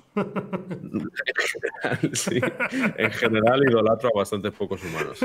No, pero, eso, eh, tiene una. Me, causa un rechazo eso, el, decir, increíble todo lo que haga. No, no, ha sido una actriz espectacular y de 10 y ojalá haga muchas más cosas porque lo hemos gozado todos, pero ya está. La, la otra cara de la moneda en estos casos es que el público exige una perfección que en principio solo podrían tener ciertos dioses, ¿sabes? Entonces, cuando se le pide tanta perfección, no, no se le está pidiendo, es como que se le está acoplando. La gente dice, guau, tío, Jazz Queen, no, por ejemplo, pero esto con todos, con todo el mundo. Buah, tío, es que Taika Waititi, buah, tío, es que es perfecto, es el mejor, es el mejor director, buah, es increíble. Y cuando de repente un día sueltan de Taika Waititi que, que para el rodaje de Thor Ragnarok le dijo a Chris Hemsworth, eh, oye, quítate quítate la camiseta para esta escena. Y dice, ya, pero yo creo que no es necesario. dice, es necesario que se te vean los pechos y tal, quítate la camiseta. Y claro, lo contó como algo, anécdota graciosa, pero la ah, salieron algunos a decir, ojo, eso no está bien en realidad, decirle a un actor, no, que te tienes que desnudar. Eh, si fuera de otra manera, podrían haberle echado el rodaje incluso por hacer algo así. Entonces, claro, la gente ya empieza como, uy, uy, vaya, quizás no es perfecto. Claro, Ostras, pero es que él no, ha dicho que sea perfecto. no se le cancela. Eh, de precisamente esta sección que va de eso ¿no? es la, cancel culture, que es precisamente porque previamente has endiosado a quien no debías. Exacto. Y luego, cuando oh, hemos descubierto un tuit de 2011 donde dice que me cago en no sé qué y, oh, Dios mío, cancelado. es como, es que no tenías que haberlo elevado en un primer momento. Ya está, la gente es gente y opinará y normal. Y es lo mismo es literalmente lo mismo escuchar a Brad Pitt que escuchar a, cualquier otra persona eh, o a quien sea. No, no, no, entiendo esa, esa manía, porque es que luego te lleva a la decepción y digo, ahora les cancelamos, ya todo el mundo nos ponemos de acuerdo en odiar. Sí, sí, sí, sí. Porque nos ha, nos ha llevado a la contraria en algo. Es como, chico, eh, que es gente normal. Sí, sí, sí. Eh, yo qué sé, la gente no. ¿Cómo. ¿Tienes alguna más? ¿Alguna cosa cancelable más? Eh, no se me ocurre, no se me ocurre ahora. Era sobre no todo ¿No hay una película que todo el mundo adore y tú digas basura? O, o algún videojuego, especialmente. No ha salido mucha gente aquí a hablar de videojuegos, pero. Mm. Algo tiene que haber. No sé, no sé. Hombre, a ver, por supuesto, he visto algunos otros programas, ¿no? Lo de meterse con Avengers y, todo eso demás. Bueno, es okay. yo, yo, es que directamente la saga de Avengers no lo vi hasta que vi al final, estuviste, estuve contigo. Estábamos allí, tío. Me acordé el otro día, me acordé el otro día que pasó. Me da igual, no, me, ni, ni, siquiera me. No, no, insulto a la gente que disfruta Avengers. Claro, claro, claro, claro. Pero, pero recuerdo, recuerdo cuando salimos, tío, salimos del cine, estaba todo el mundo entusiasmado y tal. Y Rebeca estaba un poco como, bueno, me gustó más la anterior, tal. Y digo, a mí me gustó bastante más la anterior. Y cuando, y cuando salimos, te estoy mirando a ti y me dices tú, va el mapache. Y dice, ¿Dónde está Thanos? Ah, aquí está Thanos, sí. El guion es para tontos. Es que el guion es para tontos. Ya, un poco. Un poco ¿Qué con Lindelof? Dice. Buenas por cierto, saludos. ¿Qué tal, muchacho? ¿Qué harías, con, Lindelof una hora a solas y sin cámaras en una habitación durante una hora? Alguna hostia le soltaría. Una mínimo. Una mínimo. No sé si ya con esa me quedaría tranquilo. Pero una hostia le doy. Una seguro. no soy una persona agresiva, los que me conocéis, tal, pero una hostia con la mano en la cara. Eh, no le daría patadas ni nada que le haga daño, pero bofetón muy fuerte. Y si me ha gustado, le doy otro. Si veo que le he hecho daño, pues ya paro. ¿Sabes? Vale, vale, vale, entiendo. Si tenga ganas, eh, pararía. aunque tuviese ganas de darle seis, pararía ya primero. No, no quiero tampoco vale, que se vaya con un problema de oído el muchacho, ¿sabes? de acuerdo. Una hostia le doy, una hostia le doy, seguro, seguro, 100%. Mm, vale, vale. Pues a ver, entonces tenemos.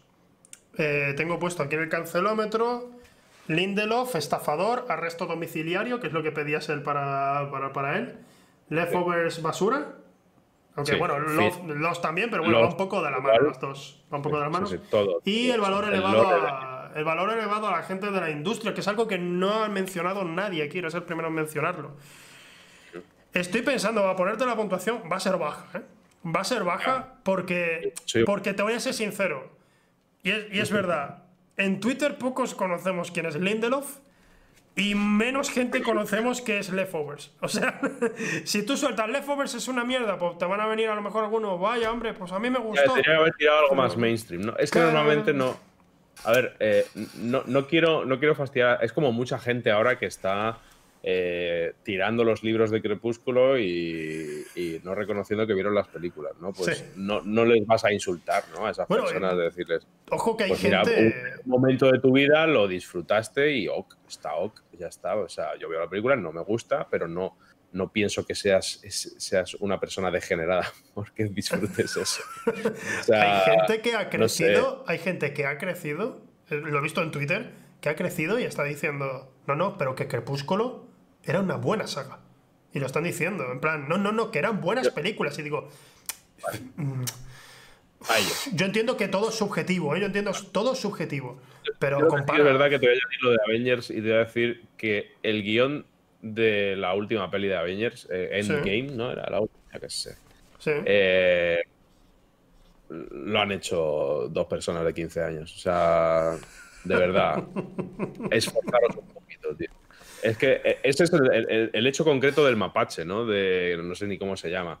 De, oh, no, tenemos una movida de que no sabemos dónde está Thanos en el universo, no pues, tenemos que encontrarle y no tenemos ni una pista. Sale el puto mapache y dice, aquí, en un mapa, ¿sabes? Porque hay energía. A tomar por culo. Dices, ¿para qué me acabas de colar un minuto y 45 segundos de metraje? Para nada. O sea, ¿para qué tengo que escuchar a cuatro personas diciendo frase y media cada uno diciendo que no sabemos dónde está Thanos si luego va a salir el puto bicho y, te va a sacar un mapa en 3D y te va a decir está aquí? sí, la verdad. La verdad es que además eh, es una hostia tan tempranera porque ocurre al principio de la película que. Lo peor de todo. Que me aturdió un poco. Me, aturdió, me aturdió. lo eh, peor de todo es lo de la máquina del tiempo. Ah, ¿Cómo solucionamos este problema? Este problema que ha pasado, que ha muerto la mitad de la gente, no sé qué, ¿cómo lo solucionamos? Una máquina del tiempo, tío, de verdad. O sea. Eh, solo, solo puedo entender que lo hayan hecho niños de. Los hijos de los guionistas no tendrían ganas de trabajar esos, ese día y dirían: Oye, ¿tú cómo solucionarías esto? Una máquina del tiempo, claro. ¿Qué otra solución habrá? por culo, una máquina del tiempo. Y, encima, y encima tienen en los huevos de la propia película reírse del, del hecho. Es decir, esto es como en otras películas de la máquina del tiempo. ¿no? ¿Lo, vamos a solucionar yendo al pasado y arreglándolo todo? Sí, bueno, pues qué gracia. Nos flamearán en Twitter. Pues sí, hijos de puta, porque como, vaya solución. O sea, así, así puedes hacer cualquier cosa. Máquina del tiempo y para atrás y lo solucionas todo. De verdad, ¿cómo, o sea, ¿cómo puede ser? Claro, porque ellos ya saben que van a recaudar con la película. Da igual el guion. da igual el guion. Lo pueden cagar por la mañana y, la gente lo va a comprar y exactamente igual. Entonces, lo grave me parece, me parece que es un, un insulto al trabajo. Insulto al, trabajo, me, gusta eso. Insulto al trabajo. A extremos imperdonables. O sea, esos guionistas se tocaron los huevos sabiendo que la peli lo iba a petar igualmente. Dijeron, ¿qué más da? Da igual, cuando que tengamos un problema de guion lo solucionamos de cualquier manera. Oye, que hay un problema gordo, hay que solucionarlo de Thanos, que ha matado la mitad de la humanidad. Eh, ¿Podemos solucionarlo de alguna forma tal? Ah, una máquina del tiempo, tío. y Son, son, de estas cosas que cuando... diferentes universos y este es justo el bueno. Cuando lo comentas con gente que ha leído los cómics, dice, no, pero es que los cómics hacían eso, tal. Y no, no estoy seguro, ¿eh? no estoy seguro de si lo hicieron o no. Lo que sé es que cuando, lo, cuando me lo comentan es como... Pero es que esos cómics, claro, si salieron los 80, 90 sería original por entonces ya han pasado como 20, 30 años, quizás ahora, no sé, es que a mí me, me da la sensación, yo, yo recuerdo cuando era un chaval, con 13, 14 años, yo escribía cosas y decía, tengo una idea para una, un tema de viajes en el tiempo. Pero es que lo pienso ahora y digo, me sigue gustando la idea, pero ya se ha hecho.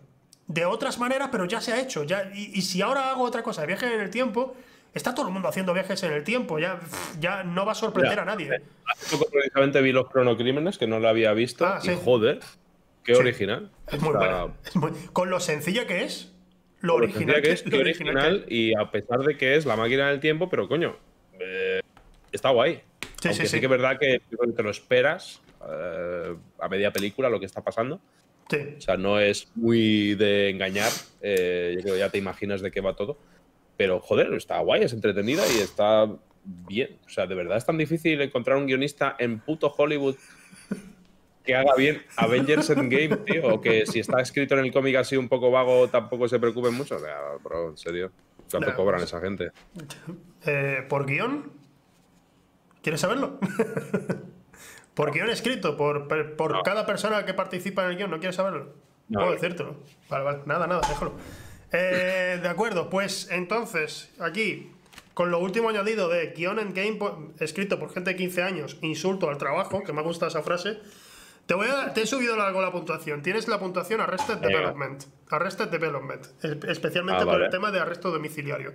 ¿Por qué Arrested Development fue una serie que se canceló tras tres temporadas, pero luego volvió. Volvió en Netflix, eh, creo que también de la mano de Hulu, si mal no recuerdo, pero bueno, volvieron y volvió con dos temporadas que, bueno, que eran experimentales y tal.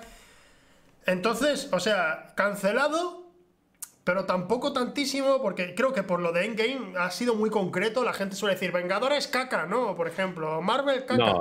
Pero tú has ido por algo muy conciso y creo que dolería más a mucha gente el tema de lo que has dicho del guion de Endgame que decir, no me gustan los Vengadores sino la Endgame basura, ¿no? Eh, que ha sido más concreto. Y por eso te subió la, puntuación.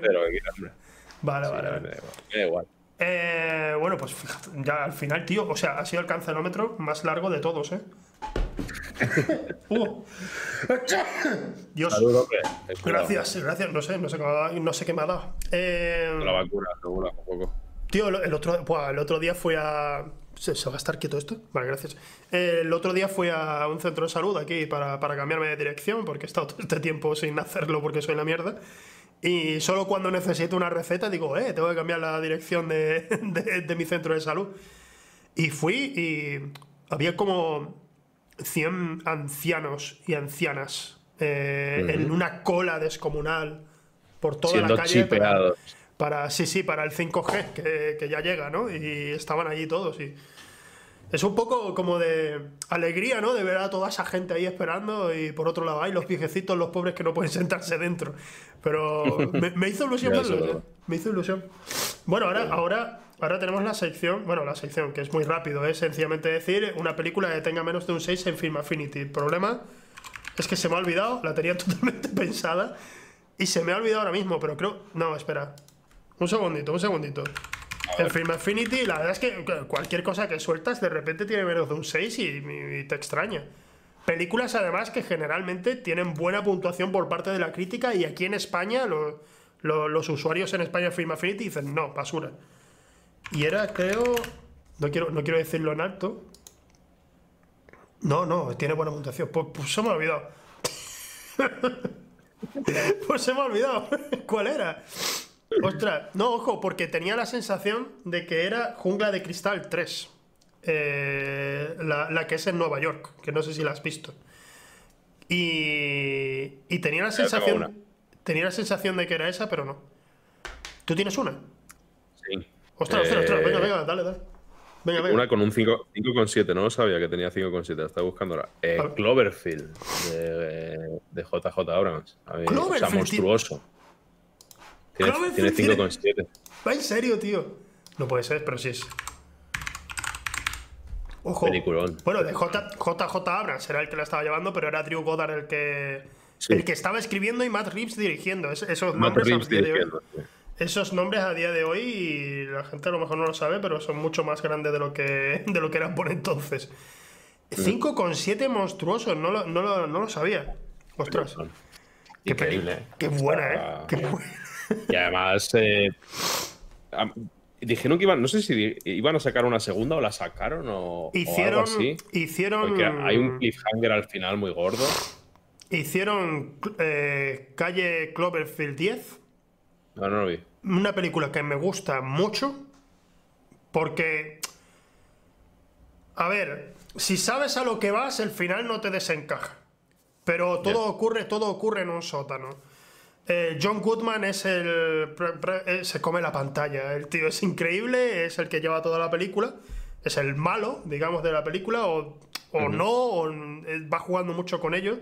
Y, y es una película súper interesante, te lo aseguro. Y luego en Netflix hicieron The Cloverfield Paradox. Eso sí me suena, pero no lo vi tampoco. Me suena Mm. haberlo escuchado. O sea, conecta con monstruoso. Sin más, ¿no? Conecta con monstruoso y tiene algún momento que es curioso, pero no. Puedes perdértela. Puedes perdértela. Ahora, eh, si alguien no ha visto monstruoso, que sepa que, que esto fue el nacimiento de- del, del mockumentary a lo bestia, eh, con Sí. un presupuestazo. Escondiendo, escondiendo la producción que la gente, claro, grababa en Nueva York algunas de las escenas y, y ellos estaban ocultando la producción llamándola queso. La película se iba a llamar queso. Y todo el mundo en plan, queso tal. Y no, y no ponía nada ni que era de JJ Abrams, na- nada, nada. Silencio absoluto de qué va la película. Y cuando empezaron a dejar pistitas por ahí y tal, pues. Eso era increíble, eso era increíble. No, eso fue un película y además lo, lo bien hecha que está. O sea, Está muy bien hecha. Por supuesto, estaba todo grabado en, en- en- en primer plano con, la, con una cámara de mano, eh, digamos, o con móvil No, o era, lo que sea. era, una, era, era una cámara buena, Era una cámara buena, ¿no? pero la, la película, digamos que, para mi gusto, gana si la ves en DVD. Porque tiene menos calidad, parece más una cámara de mierda. Parece Es una cámara. Sí. Y- Sí, es verdad que a veces se pasan un poco de calidad. Eso me pasó en el cine también. Sí, sí, sí. Pero era mucho la época de Lost, todo el mundo estaba hipeado con Lost y esto era súper misterioso y demás. Y, y en esta película, además, no, no te tienen que regalar la, la vista con sacar al monstruo mucho ni nada. O sea, es increíble con qué recursos eh, estás. Yo te, te da esa sensación también de, pues había pasado el 11S y demás Sí. te da una sensación muy, muy profunda de, de, de, coño, es un desastre esto, realmente, y muy real. O sea, pocas pelis me han transmitido tanto esa inmersión Sí. y ese realismo que, que Cloverfield. O sea, para mí de las, de las mejores que he visto nunca, sobre todo en ese sentido, de, de meterme dentro de la película y de creerme que lo que, estoy, que lo que está pasando es verdad. Eh, espectacular. Sí, sí, a mí, a mí me pasa con, con esta película que te esperas una peli de monstruos, ¿no? En plan, bueno, vamos a ver, Sí. pero, pero es, es una peli de miedo. Es de, es de Es una, terror. es es de una peli terror. de huir del monstruo. Es de terror con un monstruo gigantesco en la ciudad que generalmente eso nunca se había tratado así. Siempre era, Claro. "Buah, el monstruo pues tendrá que luchar contra otro monstruo o a ver cómo Sí, lo era, derrotamos. muy- era gracioso, ¿no? Y reventaba edificios y todo el mundo tal, pero no. O sea, Pero esto aquí es mucho más real. O sea, Sí. es como, o sea, ¿qué pasaría realmente? Sí, sí, sí, sí. Está genial. Eh, De hecho, hay que decir una cosa. Yo la vi, esta película, sin, sin exagerar, la habré visto como 8 o 9 veces. Y yo hasta... Es corta, a mí se me hace corta. siempre. Sí, sí, es cor- No, pero No aparte es es cortita, 20, creo. hoy 24. Y, y la peli, hay un, el hay un momento al final, el- que es un, bueno, es un flashback, digamos. Es un plano anterior que se había grabado anteriormente en la, en la cinta. Y yo no sabía que había un detallazo ahí hasta como la séptima vez que la vi. Que la vi en buena calidad, la vi en Blu-ray. Y hay un detalle en la imagen. Ah, Sí, que cae una cosa. y yo, yo no me había dado ni cuenta ni en el cine ni las veces que la vi en DVD. y, y, en el Blu-ray de repente digo, ¿eh? y yo llamando a mi padre, papá, mira esta mierda que yo no sabía esto.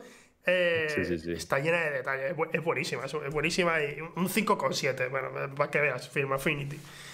Eh, Ángel, tío, ¿cómo te lo has pasado bien? ¿Te ha gustado? ¿Te ha gustado? Claro, sí, aquí hemos estado, ha estado entretenido. Vale, hemos vale, salido vivos. Te dije que no hacía falta saber muchísimo de cine y que aún así vamos a salir hablando de pelis y eso y no, no, no que no te rayes. que, que, no es para tanto, ¿sabes? Que no hago preguntas aquí comprometedoras de, bueno, ¿y tú cuántas veces has visto Ciudadano Kane? No, no. No te, no te rayes. Una. Una vez solo la he visto, ¿no? Sí. Yo, yo la he visto tres. Tres veces la he visto, pero una vez, una vez porque la quise ver por gusto. Mira, otra me, vez... me, la, me, la, quiero ver otra vez, me la quiero ver otra vez, la verdad. Hace, eh, me gustó muchísimo, la verdad. Especialmente si, si ves Mank, la, la, película que ha hecho David Fincher, que ha estado nominada a los Oscars y eso. Y trata la historia de, de Mankiewicz, el que escribió el guion de, de Ciudadano Kane. No trata su historia, no es una biografía, es solo una especie de amor por el cine y especialmente por los guionistas de Hollywood por entonces. Y especialmente ese guionista que, que, que, que sufrió lo suyo pa, para hacer el guion. Y es muy, es muy interesante cómo cuenta su historia eso. Y siendo David Fincher, tú sabes que no va a ser solo una biografía al uso, es, es algo más. Y, y, si ves esa y luego ves Ciudadano Kane, mmm, van ganando las dos, para mi gusto, en, ¿Sí? cierto, en cierto sentido. Mejor esa antes que Ciudadano Kane, otra vez. Luego me bueno, veo otra o, vez. o no, o, Ciudad, o, Ciudadano Kane y luego Mank. Creo que, creo que mejor Ciudadano Kane y luego Mank. ¿Sí? Para, porque entenderás más algunas cositas. bueno, pues. No sé, ¿quieres promocionar algo? no, te, en, en, hay, hay, como, hay como, ¿cómo decirlo? Hay un 1% de gente de lo que suele haber en, en vuestro programa, además que lo ahora mismo viéndonos. ¿Quieres promocionar algo, Ángel? Eh, no, nada concreto. Nada, no, está... no hay nada. No, sí, nada. bueno, eh, mañana, mañana, hoy he estado contigo y mañana a lo mejor estoy con Íñigo Rejón en el streaming de Más País. Así que allí sí que me, allí sí que voy a buscar la cancelación posible. bueno, a ver, cu cuidado con los sobres. Ahí que a hablar de lo mío, hablar de esports y tal. Cuidado con los sobres que te, que te lleguen a casa eh, después sí, de salir con Íñigo. Porque... Me diré, ah, vale. que, que tengas suerte. No tiene ni hacienda. Perros. eh, y aquí por, por, nuestra parte, pues eh, S2VTV, la programación sigue y el miércoles que viene volvemos aquí en Cine de Perros, como siempre, con un invitado muy especial. Muchísimas gracias Ángel por haber estado y muchísimas gracias, gracias al público. Un besito a todos. Gracias gente, hasta luego.